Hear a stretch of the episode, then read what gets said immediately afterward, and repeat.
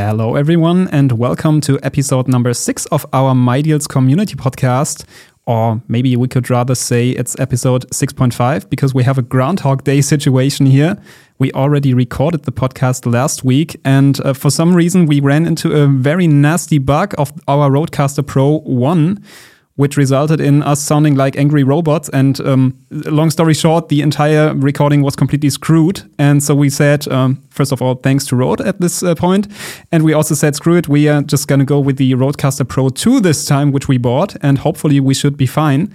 So um, yeah, that's about that. And uh, in case you have not been following the discussion on the forum, the reason why I'm talking in English is simply that my guest today is not that fluent in German and I don't speak a single word of Bulgarian. So it's just easier for us because my guest today is our Chief Technology Officer, Pavel. Welcome here in the studio. Hi, thank you. Thank you for having me.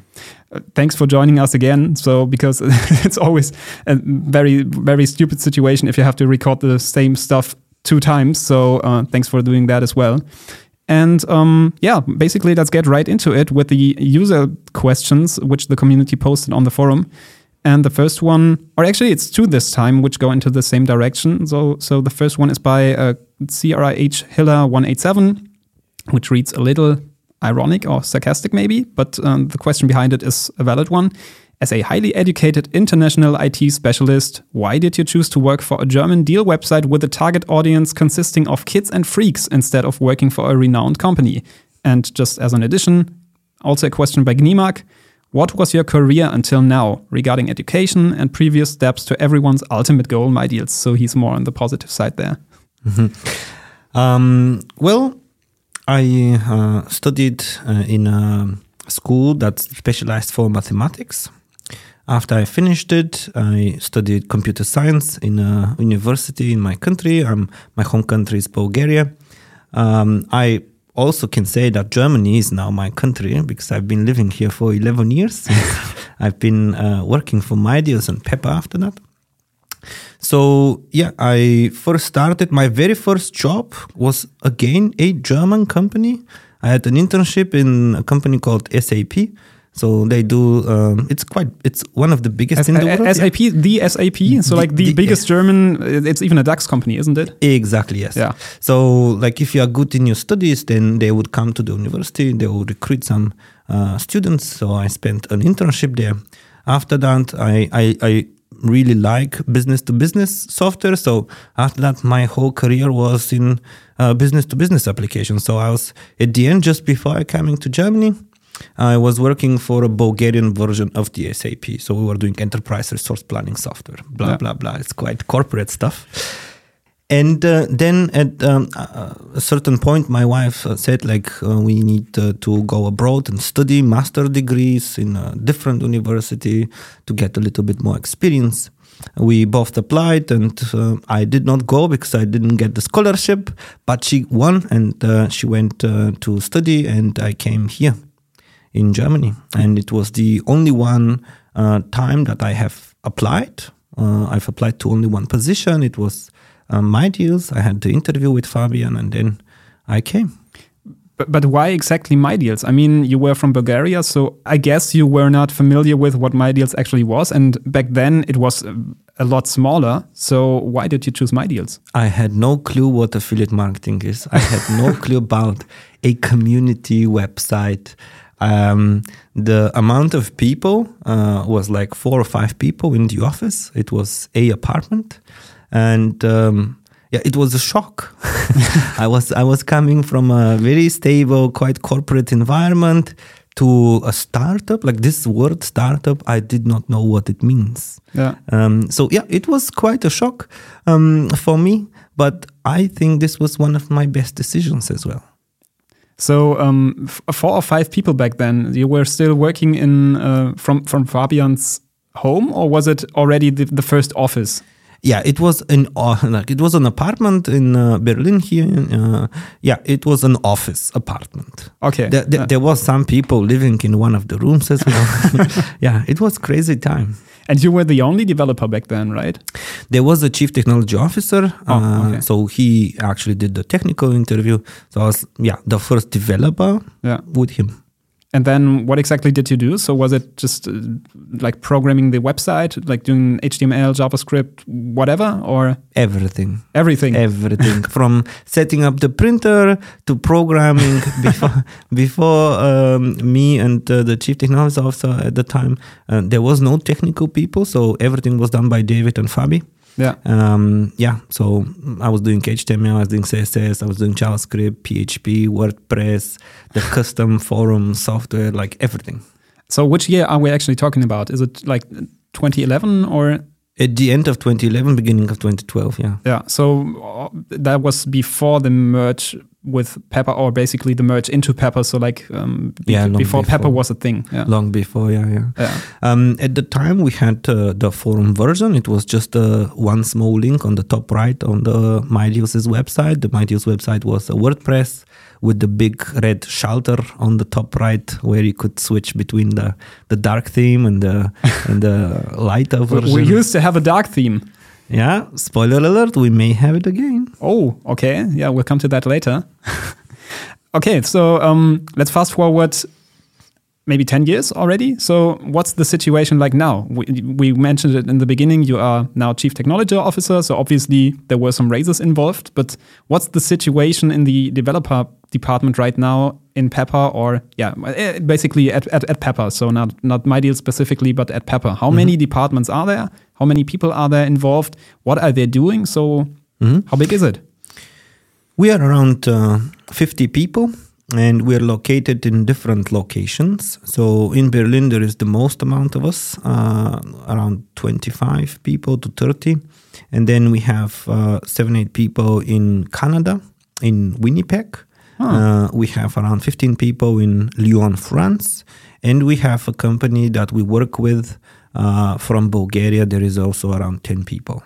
On top of everything, we also partner with another company uh, for our database administration, and that's a team around of a set of, of a seven people.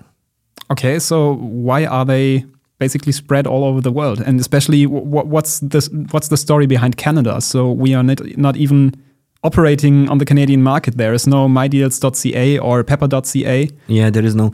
Um, so basically, when the British website was started, HotUKDeals, uh, it was started by Canadians. And uh, it was built in Winnipeg, and uh, quite a lot of the knowledge of how to run the platform or what was the platform at the time, I'm talking like 15 years ago, um, comes from there as well. Um, a lot of ideas come from Germany as well. Here is now the headquarter. So um, we always kept the office, always kept the knowledge, always like there is people who uh, are working there since more than 10 years, same like me. And uh, yeah, I think this like the being distributed team is extremely beneficial for us. Like I can I can say from I can say it from experience because the exact same things that we have studied, we studied them differently in different approaches. So now, quite more objectively, we could take a decision related to like what do we do in Pepper, and um, uh, it usually turns out better. So and the time difference is not not an issue because Yeah. I think it's seven or eight hours between Canada and here. Yeah, seven hours. Yeah, four o'clock our afternoon is nine in the morning for them. Yeah. Yeah, I mean, at the beginning, when someone starts and uh, this person has never worked in so distributed, so remote environment with so big time difference, it's definitely something um, to pay attention. But with proper planning, with proper processes, then that is actually a benefit. Because think about this: if there is a problem somewhere, there is a colleague that's actually at work on his desk and is True, actually uh, can react much faster.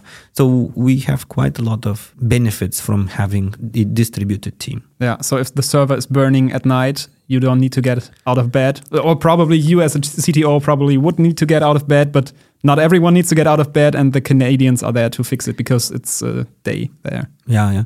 Um, I, I would. This is uh, this is a benefit, but for me, uh, what is actually the biggest benefit is that uh, we are not limited to a certain country or a location when we need to get a new colleague in the team. Yeah. Um, so that's a, the biggest in my eyes. Uh, Could we maybe get into a little more detail uh, of, of the specific teams? So you just mentioned several locations, but mm-hmm. what are the several locations actually doing? So where are the front end developers located? Where are the back end developers? Where is the app team?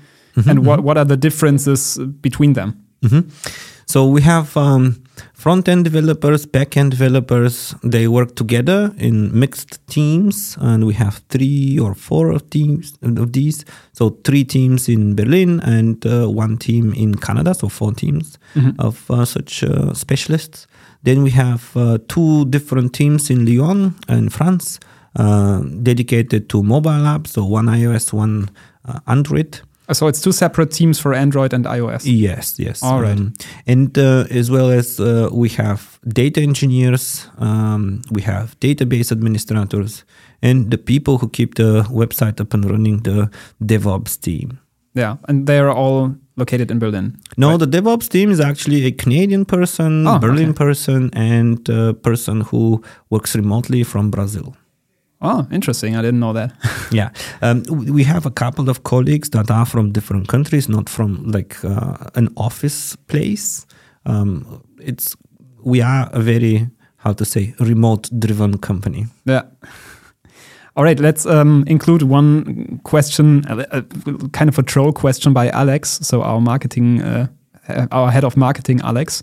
Why don't we just do everything in WordPress? Yeah um, I, I had many discussions uh, about wordpress so wordpress is actually quite great it's the most popular website uh, in the world and the most popular uh, open source system. Uh, it's it's very cheap to run. It's very easy to use. Uh, but once uh, the complexity grows, it's actually going to prevent you from going forward faster and faster. Um, with a lot of plugins installed, then you have uh, more security vulnerabilities. You need to keep up with the updates. Then you do not know like whether each update is compatible with the previous version. So many things can go wrong. Yeah. Also, from scalability point of view, WordPress is doing all right. But when you have millions of people on the system, then maybe uh, it does not work as good as a custom system. All right. So I, I read between the lines so that everything is custom with us, or what? Yeah. What? What is what is the infrastructure we are running on? Oh, it's quite complex to be honest. So we uh, run our websites on AWS, at least the user-facing part of them, and um, yeah, we use uh, not uh, some kind of rocket science uh, stuff, quite uh, an industry standard at the moment. So we use microservices different microservices. We use different languages. We use a lot of PHP uh, a lot of Python. Uh, we use Go. We use Node.js for different of the services, depending on what the goal of the different services. We use uh, relational databases, MySQL.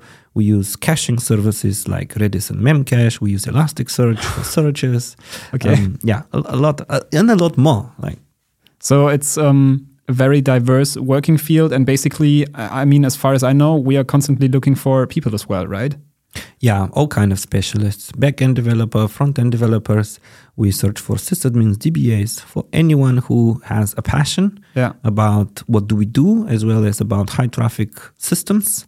And it, we have interesting problems to solve. So if any of the terms he just mentioned triggers something in your brain, and you and you say to yourself, uh, "Well, I'm familiar with that," maybe you are the right person to apply for one of our jobs, and then you can just go to join.pepper.com and they will find the open applications. And I think you can also apply besides that, right? So we also have the option to basically apply without an open application, and it might still work out. Yeah, yeah, definitely. All right. Let's talk a little bit more about the infrastructure, or rather the size of the database, because obviously there's some data which needs to be stored. How big is our website, or our websites as a plural? So, like the entire Pepper Group, or maybe only mydealz, so whatever. So for the production websites, what you can see when you visit mydealz.de, uh, the way and the database is not big. We try to keep it as small as possible. It's around 160 gigabytes, plus minus few. That, that, that seems awfully small, doesn't it? Because, I mean, 160 gigabytes, I could easily fit on my, even in a USB drive. Absolutely, yeah. The smaller it is, the easier to maintain. Uh, much uh, less data to read, much less data to backup, much less data to process. Uh, the smaller, the better. Uh, and we also combined absolutely all production websites. I don't think we are more than uh, six, seven hundred gigabytes all combined. Um, in terms of uh, analytical data, like uh, when people click or when people view pages, um, if they allow uh, that uh, to use the personalization, for example, all this, then uh, the database is significantly bigger. Uh, f- and we also keep like quite a lot of history of like three years, I think, at the moment. So it will be around one terabyte a day additionally. One terabyte a day, Uh, yeah, a day. Yeah. But but that is then not stored in AWS. Where is that stored? That's stored in the good old Hetzner cloud. Uh, good old Hetzner servers. Good old Hetzner servers. Yeah. You might know it from YouTube because I think they are doing some advertising as well. Ah, um, yeah. uh, Once upon a time, the website uh, mydealz specifically was running on Hetzner. This is like a German company uh, that provides uh, hosting uh, servers. yeah. Yeah, we, we have been using them for over a decade now. Okay. Um, then let's include another question, which I should have maybe dropped a little earlier, but still, we'll get back to that. Um, because Nail299 is asking which areas are powered by own local devs and which areas you prefer to use external services, standards, and why. So you already went into that a little bit, but maybe you can just elaborate on that. So what what's in house and what is reli- reliant on external services? Mhm. We don't use many external services, to be honest. For for like the website, when you visit it, um, there is no external services actually. Um, we store the deals. This is unique for us, so we have built it ourselves. We run the comments, the moderation on top of them. Uh, this is all services that we built um, over the years. Uh, the personalization is also a self-built custom solution. Uh, the For You tab, I think it's called on the website. Yeah. Um, yeah, the activities, the keyword alerts, the search, everything's uh, custom. It's uh, quite important uh, because uh, this way we do not need to leak any data towards the uh, other company. So it's GDPR compliant and privacy is quite important for us. Yeah. I think what's in, uh, what's external on the production websites that would be the Google Analytics. Okay, so how what what exactly does Google Analytics do for those who are not that familiar with it? Google Analytics is an analytical tool from Google that uh, is able to tell where the people come from uh, when they visit on your website. It tells you how many people visit a certain page, which pages are popular, uh, this kind of stuff. So statistics. But uh, what's uh, really important to say here, uh, cookies are quite important. So if you do not want to be tracked, if you don't want to, if you didn't accept the cookies, then you're not part of this. Ah, okay, so you can basically opt out entirely of being tracked. Absolutely, brackets absolutely. by Yeah, by yeah, Google. yeah. Okay, interesting. Um, and what about security? So do we have our own security experts who try to breach our systems, or what's the what's the practice there? Yeah, so we, we follow common practices. Uh, first, we have a person dedicated to secure, or I wouldn't say it's like dedicated, but like pays significant amount of his time towards security. We run uh, automated audits every week against the production websites. Uh, from time to time, uh, we also hire external companies that we uh, ask them to hack us as much as possible. So we cooperate on this. Um, we also follow quite a lot of the practices about how bug uh, bugs or security vulnerabilities are communicated. We pay attention to them, respond to um, crackers and hackers, and yeah, Do we have a bug bounty program or something like that? yes, we have a bug bounty program. Ah, okay. So if uh, you out there manage to find a vulnerability which you think is severe, you can actually write us an email, I guess, and say, "Well, I found this, and that's the that's how you do it, and we're actually paying money for that." Yeah, yeah, yeah. Oh, interesting. I didn't know about that. All right. Um, then let's talk about the reliability of the services. So, because DGMX96 is asking, what is the maximum number of hits the site can handle, or how many is it designed for? And he also asks, what is the record value? But maybe let's first answer the first part. So, since we are running on the cloud, we don't need to rent X number of servers uh, or capacity to uh, to be able to handle the traffic. We uh, rent as much as it's needed at the given time. So during the night, let's say there is uh, twice less during the compared to during the day. In terms of um, how much traffic do we get? Um, I've checked uh, this morning. We have around sixty thousand pages a minute across all the Pepper websites. So that's quite a good traffic uh, being uh, delivered. That's only for the web, and then uh, for the apps, since there is no pages there, I couldn't check.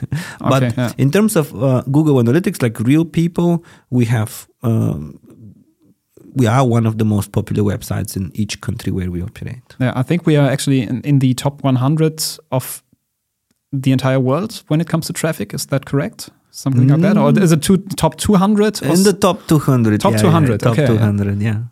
All right. Then, um, yeah, the, the, the second part of the question was what was the record value? hmm So usually we have around 10,000 people on the web in Germany at any given time, as well as around 30, 40,000 people on the apps at any given time during the day. And uh, I personally have seen the French system that uh, have uh, 350,000 people on it.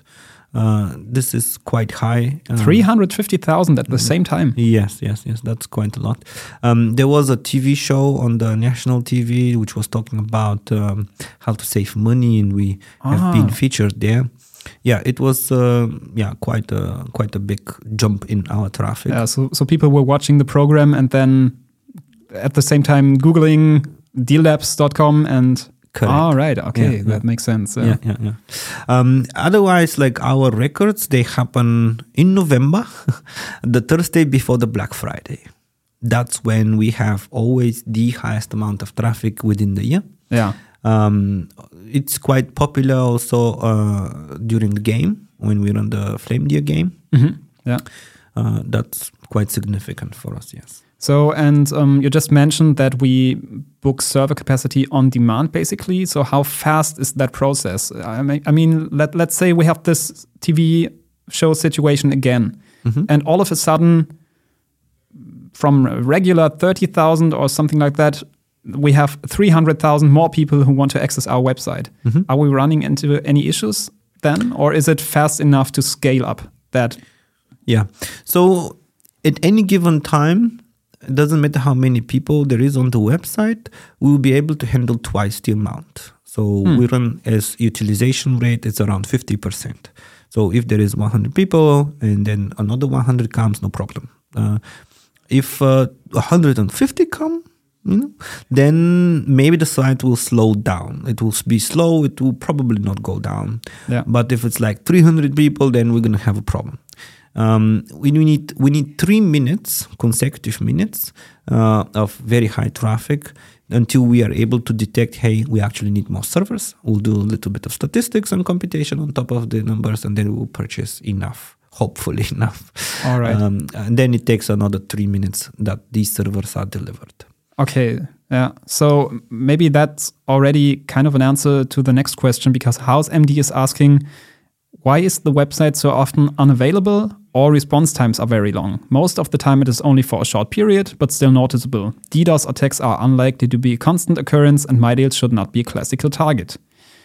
So, I mean, I, I know what he's talking about. I, th- I think it never happens that the website is entirely unavailable, or obviously it happened in the past, but only for like maybe an hour at at worst.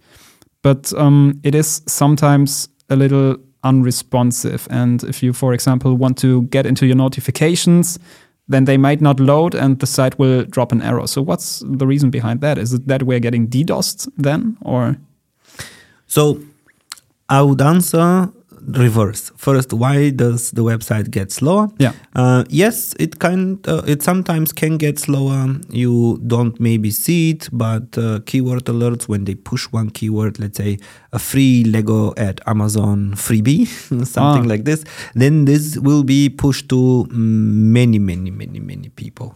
Um, You can't even imagine. And then uh, these people they get the push message and then they all click on it or majority of them would click and then uh, we see such a spike like 10 times the traffic and then within certain time period of five minutes uh, certain components of the website will be slow or like even unavailable um, we try to mitigate and try to minimize the time, but it's never possible when the traffic is so spiky out of a sudden 10 times. Yeah. In terms of DDoS attacks, I would also think, like the um, user, that uh, uh, DDoS should not be a common occurrence for a website like mydealz, but uh, it's not true. Uh, we have constant attacks, um, I would say daily. Oh, Uh, yeah, okay. yeah, yeah. Um, and um, in terms of the downtime, um, in the last one and a half years, we didn't have many major downtimes, and our biggest downtime has been 90 minutes. Ni- 9T? So like Nine zero, yeah, one and a half hours. one and a half hours, yeah. Mm, What happened back then? So wha- what was the reason for those? Uh, Yeah, we run we run the website on AWS and AWS in Frankfurt specifically for Germany, and that's not just one data center; that's three different data centers. And how we have built the system, we think we thought at the time that uh, two out of three could be turned off when we shouldn't be affected. It's called high availability, and. Um, uh, we had a bug. We had a bug, and then two out of the three zones disappeared, and then we disappeared together with them. and uh, we have fixed this since that time. Um, we use a practice invented by Netflix, which is called common, uh, which is a common practice. It's called Chaos Monkey. Uh, we would run uh, like tests where we shut down completely parts of the website. We monitor if the website is going to be affected, and uh, yeah, um, we are getting better and better. so basically, the, the biggest downtime which you can remember was not an external an external issue, but it was an internal one because we Yes. misconfigured something. Always. External issues like usually uh, would be DDoS attacks, Yeah. and those will be mitigated quite quickly. Uh, but yeah, we make mistakes. Yeah, sure. I mean, true. Um, I, I think the question by Dreistein fits into that very, pretty nicely because he asks, uh, I'd like to know how many push notifications are sent out in the form of deal alerts every day. For example, how many people activated the price error deal alert and how many users are then approximately in the app and how many usually. So, how many keywords? I checked, and in the last 18 months, we have 4.7 million different keyword alerts being registered.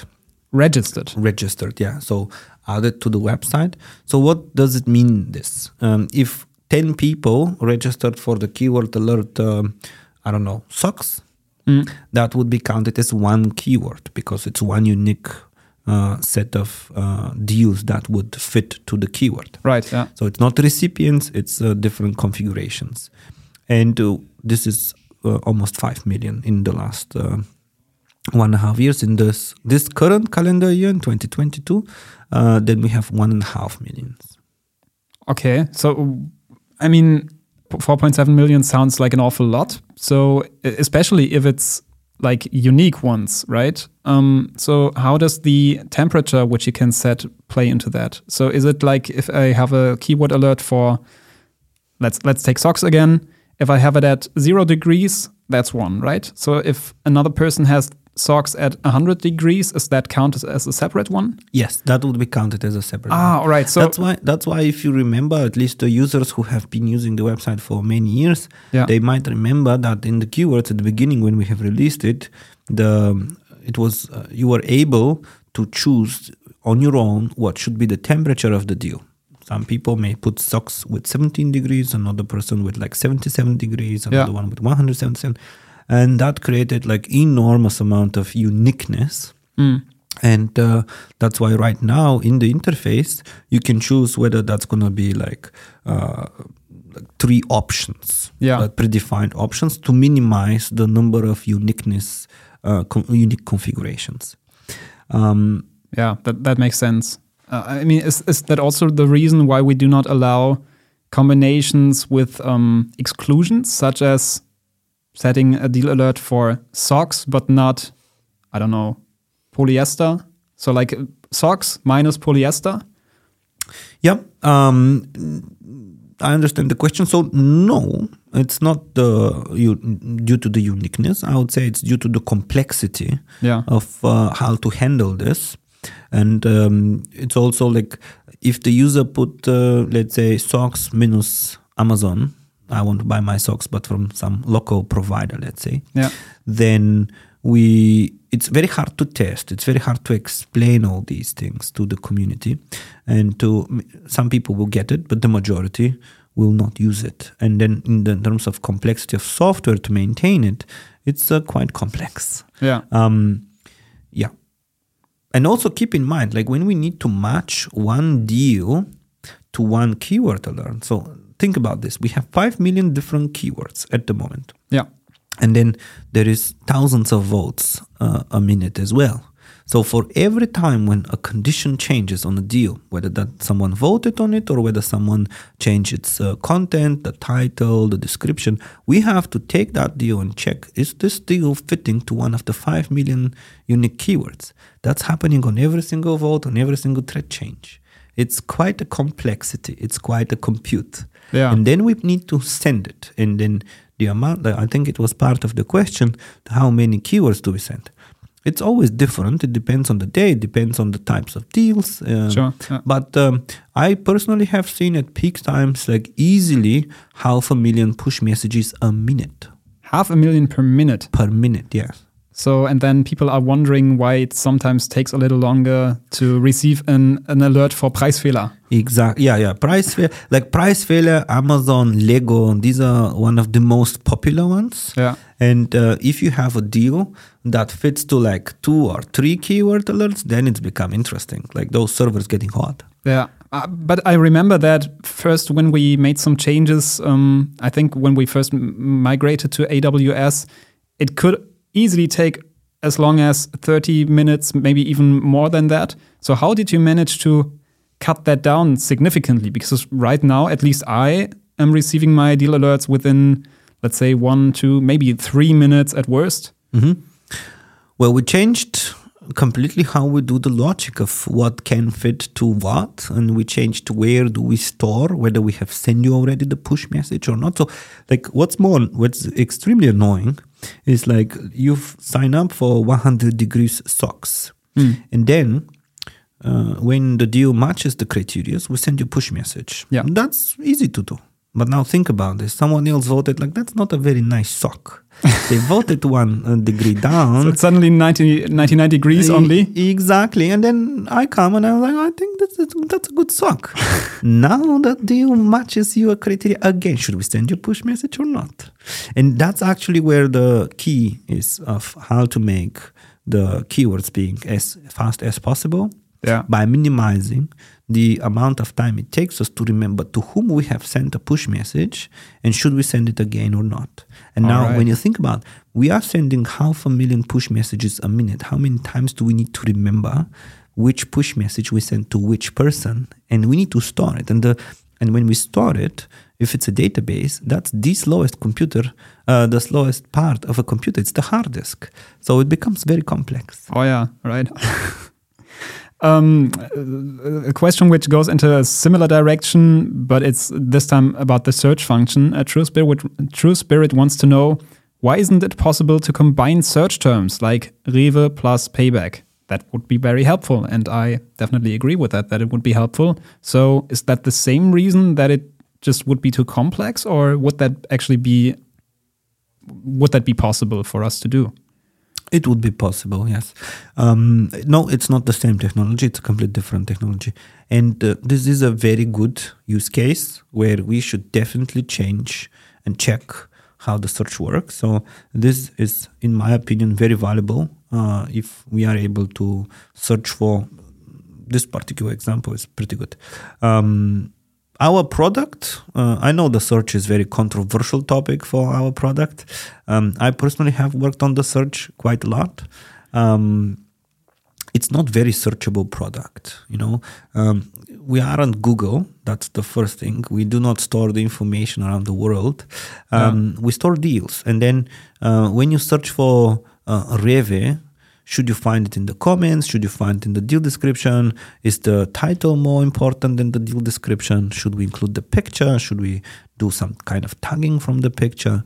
It's uh, quite complex as well. So, and then uh, some of the deals may be expired, some of the deals may not be expired. We, there is quite a lot of mathematics behind. Should we show you like a little bit older deal versus a newer one, but that fits more to your search criteria? Uh, it's not easy. Yeah. So has the the search function actually actually changed in the past, or is it the same as uh, like ten years ago? No, it's not the same as ten years ago. It changed significantly three times. The very first search was just a straight database uh, search. The next one was called Sphinx, so that's a kind of old uh, approach and technology. It would be a specialized index for full stack search on top of MySQL. Now we use something called Elasticsearch. This is a object storage uh, system that you it, that can perform really fast and good searches. But again, uh, the product is not to search a movie; it's about searching deals. Yeah. And then it becomes uh, significantly difficult. Yeah. Uh, Jerry Loller wants to know who do I have to shoot to get a search function for the comments? You don't have to endanger yourself with your answer. So, right now, it is actually not possible at all to search through comments. So, like for example, you could have a small, a small um, input field where you just which is which is located right over the comments, so maybe over the first comment, and then you're you could look for specific terms. Mm-hmm. So why don't we have that? I would say there is a couple of reasons. The uh, we used to have it. I personally have implemented it. Oh. yeah, yeah, we used to have it. Um, so there is no problem that we can add it. The problem is that very little amount of people used it, like extremely little amount of people would use the possibility to search in all threads eh, or in all comments. Um, in terms of data size, it is the biggest amount of data that we hold on each of the websites. It's the comments. We would have, Yeah. let's say, millions of deals, but then we will have like many more millions of comments. Um, so all of this needs to be indexed. All of this needs to be stored. Uh, it's um, not easy to maintain. And then, if you search for something and then you check the checkbox for search also in the comments, um, how do we present you this information? How do we uh, make sure that you see more relevant information on top? And it's it's kind of confusing as well. Yeah. You search for like best socks, and you check the checkbox. Then what do you see? You see the deals. You don't see the comments. Or we need to also change the interface. Um, it's not a feature that we would not implement ever. Uh, this I'm not saying, but there is a few other things right now that would be probably more important. And Mario is asking why is the what you see is what you get editor such a disaster? So he's talking about Imperavi Reductor there. I think that's the name. and it's one of the few, or I, I think it might be actually the only piece of software left within our code, which is an external one, right? Yeah, so this is um, the the Redactor. It's actually called Redactor. Um, people can Google it. Um, this is a a, a plugin uh, in JavaScript, and uh, we bought it and we built it on top. Um, so the WYSIWYG editor it's quite a complex topic because it needs to produce output that would be uh, output that will be also uh, handled by the native iOS app and the native Android app, and um, they need to have like the different the the different uh, WYSIWYG editors, the one that's we're running on the apps as well, need to have similar or identical functionality as the one on the web. So the WYSIWYG editor is honestly every second month uh, in discussions internally Yeah.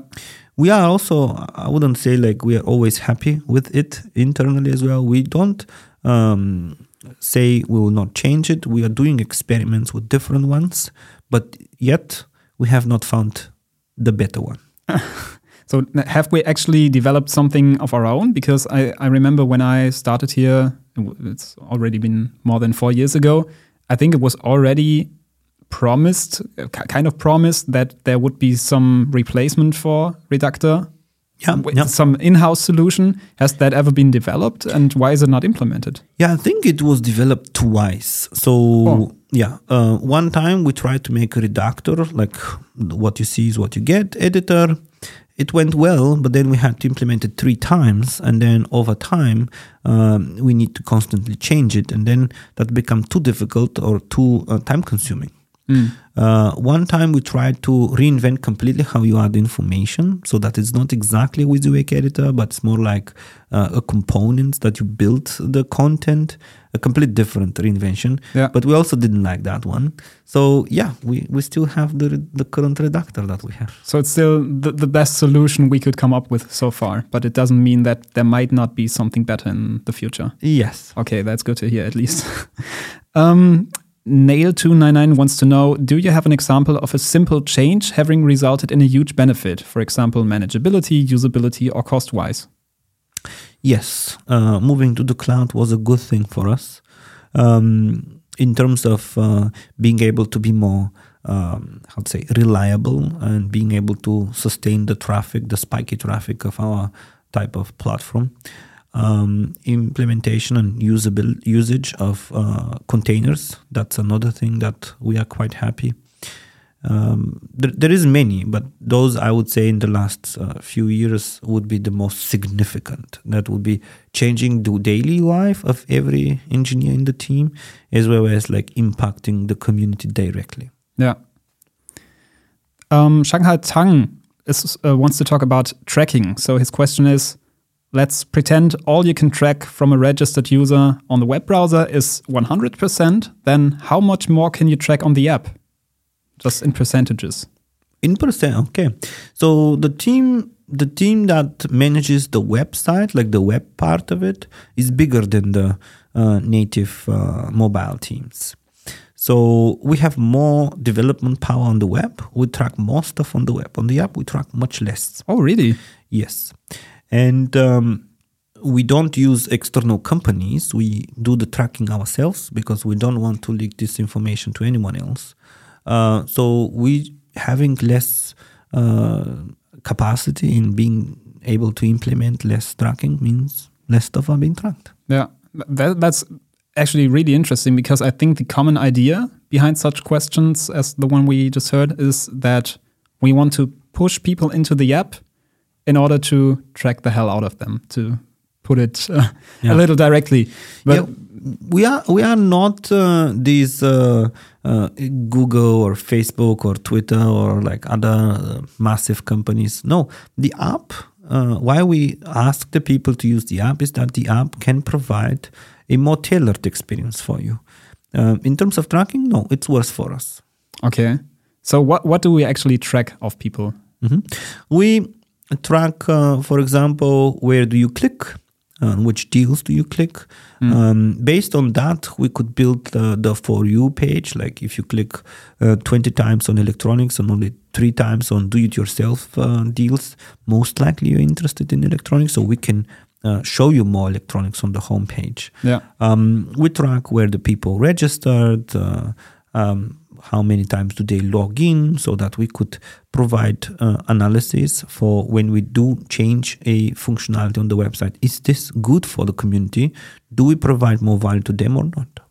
so um you just mentioned the for you feed and um, is it just a simple if then else operation running there or is there something more involved like uh, with with, with the data we are storing It's uh, significantly more significantly more complicated. Yeah, it took us a while to build it. It took us a while to decide to build it. Um, well, when a user come and he uses the website, uh, he or she uh, consumes it differently. Maybe you just look at the deal, maybe you click on it, maybe you read it. Uh, then, based on this interaction, the historical interaction, we could build something. We call it user vector. This is like your personal interests. What do you like more? This is the one part of the artificial intelligence. Um, the other part is which are the 100 deals that would be personalized. So personalization works by reordering content. So it takes the if you take a list of 100 numbers, let's say, it will put the number 100 on top and the number 70 after it, and so on, so on, based on a probability chance. yeah This is what personalization does. And then we have another model which is called candidate generation. It's like which 100 deals we should take out of the thousands of deals that we have to actually personalize for you. Um, and that that's based on statistics. So it's not an if if else, but it's a significant amount of statistics and much less artificial intelligence. Yeah. And uh, those different models they work uh, together, Okay. and the combination of that is uh, quite complex. Yeah. So, um, for example, we sometimes, I mean, in, in the past, we used to manually pick the deals which were um, which were shown on the highlights page. Correct, So, yeah. so today, an algorithm is doing that. What is this algorithm taking into consideration? So maybe not very detailed, but just what are some of the factors? Yeah, it takes how many people are interested uh, into uh, the current, or how many people actually are clicking right now on uh, certain content, how many people vote for it, how many comments there is, um, how quickly the votes come, or they decrease or they increase, whatever the deal is. Um, yeah like many like basically the functionality of the website how the people uh, perceive the content what do they do with it based on those statistics we could decide whether that a thing that more people would like to see or not see So, like basically saying that deal is attractive and that one might not be that attractive. correct like trendiness let's say Ah, yeah. uh, and um, uh, by doing this with an algorithm we could uh, improve the objective uh, objectivity or if there is such a word that, that we are more objective yeah. in deciding what should be on the main page. Yeah. Okay. Yeah, makes sense. Um, next question is um, again by CRH Illa 187. What percentage of user accounts is actively used, and do you delete inactive accounts after a certain time? Yes, we have um, uh, a flag. When was the last time when a certain account was used to, like when someone logged in a certain account? And then uh, the law is that after a certain amount of time, we should notify the person and delete the account or like disable it. Um, and that's what we do. We follow strictly the GDPR compliance. Um, Yeah. That's what we do. What, what period of time is it? Is it like two two years or three years? two like three that? years yeah two three years so it's in years um, after the last login Yeah. But do we know how many people are inactive? Are we keeping track of that? Yeah we, we i mean i can check. Right now i do not know but i would say a big chunk of the accounts would be inactive at the moment since Yeah. uh, mydealz is a 16 17 years old system. Uh, think about this. When you were 20 uh, years old you used the website. You are now 37 do you use the exact same website? So you True, grow. yeah. many people do use it. So i wouldn't say that there is nobody who uses the website for like all the time. Fabian's one of them uh, david's one of the other ones True. Yeah. uh, but I, I personally have used the website now 11 years Yeah. and um, my account's not deleted but there is definitely many people who didn't Yeah. Hank Scorpio wants to know we want the desktop dark mode. Where is it? And we mentioned that earlier already. yeah i know that it's coming i do not know when it is coming but i know i've seen uh, designs already it looks nice but by that time by the time we deliver the website to have the dark mode you can use the apps and they have dark mode on both of the android and ios That's true. Yeah. But I I mean, there might be some people using mydealz on an OLED display. Like in like like a huge television, and there a dark mode would really be nice. I have to agree with that. coming it's coming Yeah, that's good. um, Schwarze Null wants to know Are you working on an easier solution to embed pictures in a deal created with a mobile browser? Before introduction of the gallery view, I could embed the pictures using, using a URL. Now I have to download them to my mobile phone before uploading again. He's probably right. I, I don't know because I never used the mobile version to create deals, but I know that there are some users, and apparently that's an issue right now. So, then I would say that's probably a bug. Uh, we should support this. yeah. So when you post a link on the submission form, we have a mechanism to go and check what is uh, the most likely picture that you would like to upload from that URL. So we basically visit the website and we propose you a couple of them. You can choose.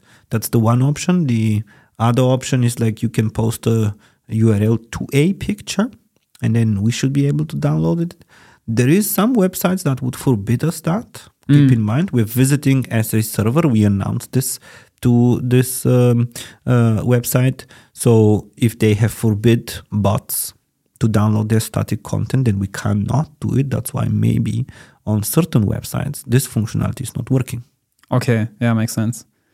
Um, another question by Schwarze Null. Please tell us how to catch the most flame deer. You can't. You just need to uh, use the website as you use it regularly, and then there is a chance that you can catch it. We, over the years, we run the game so many times. We have seen a lot of different ways of hacking and cracking and trying to cheat.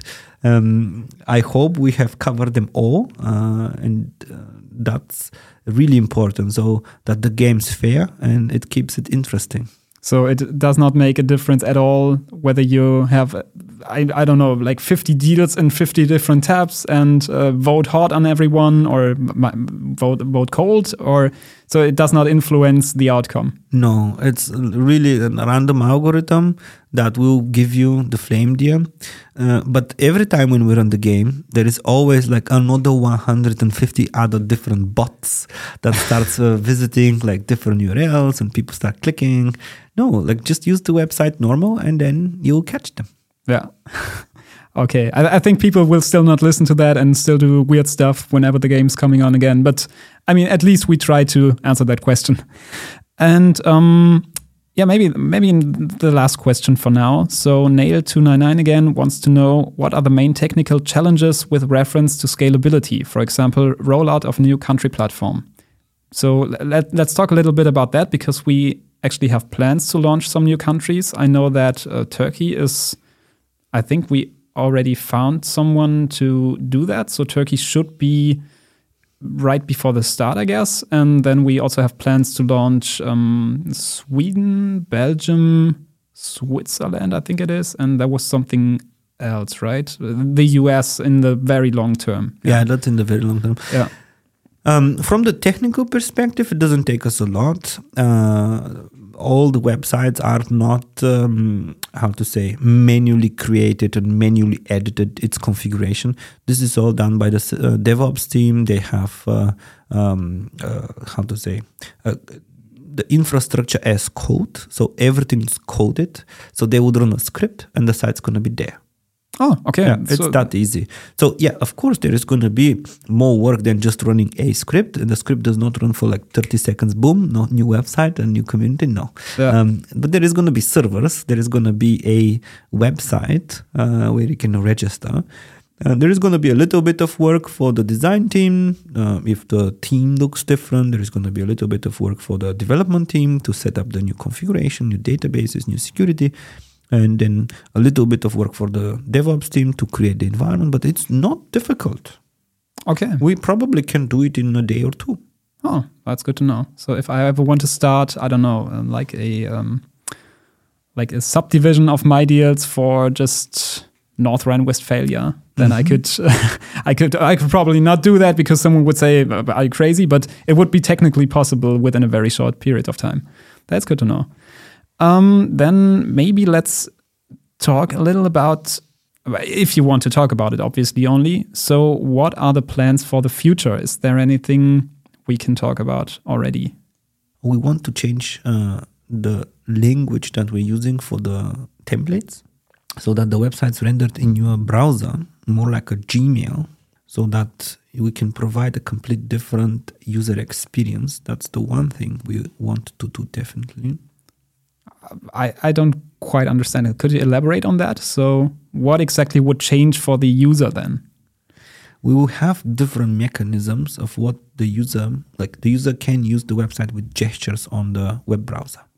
Mm-hmm. Let's say if you are on your phone and using the web browser, you could do swipes and then we could change the content, mm-hmm. you know? So, like Tinder. Oh, yeah. For so, example, but on the web, not on the app. Yeah. On the app, we can already do if we decide to. Yeah, yeah. Um, or different animations, like these kind of things. Mm-hmm. For from the perspective of like the engineering, it's like we are not going to use our computers and we're not going to pay for the electricity and the computers to render the website. Just giving the data is one thing. It's very cheap. Yeah. It's very quick. And but then like using your CPU of your phone with your electricity to actually make that data beautiful. Yeah. That's why Gmail and Facebook works this way. They, the way they work. They yeah. don't work because like because Gmail they need to render billions emails a day. They don't.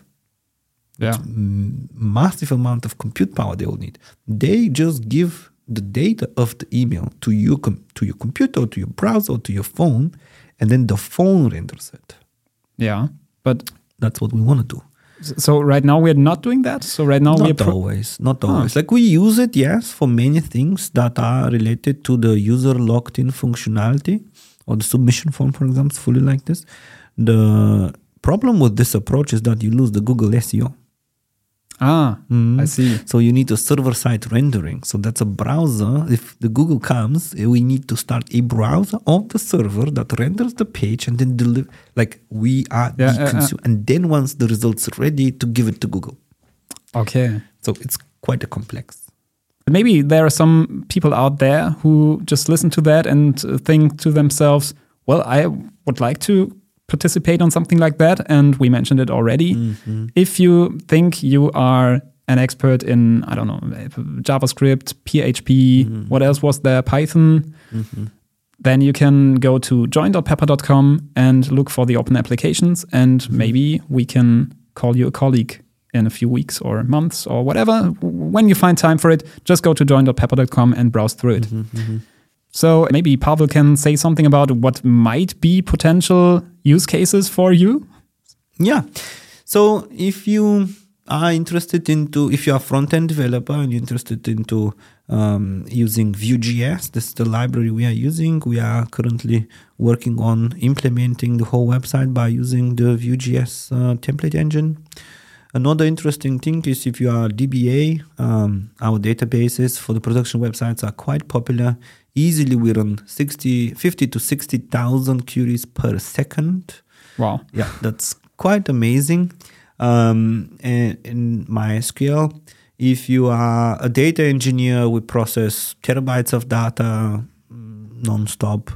Um, I give you an example. Every single time when we do a deploy, we could do every half an hour a brand new deploy.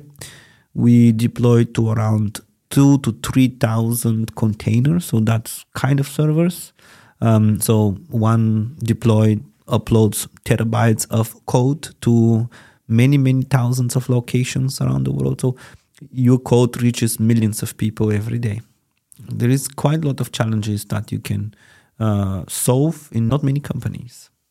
All right, Pavel, thank you very much for being here and giving us those insights into a very technical field. So maybe it was a little complicated for some of us to follow, but maybe maybe it was the, even more interesting for those who are familiar with those terms. So thank you very much for joining us today. And thanks for listening to you. And um, well, we'll hear each other next time. And as always, I'll just post a discussion very early so you can already submit your questions. And then, yeah, let's see what the future brings.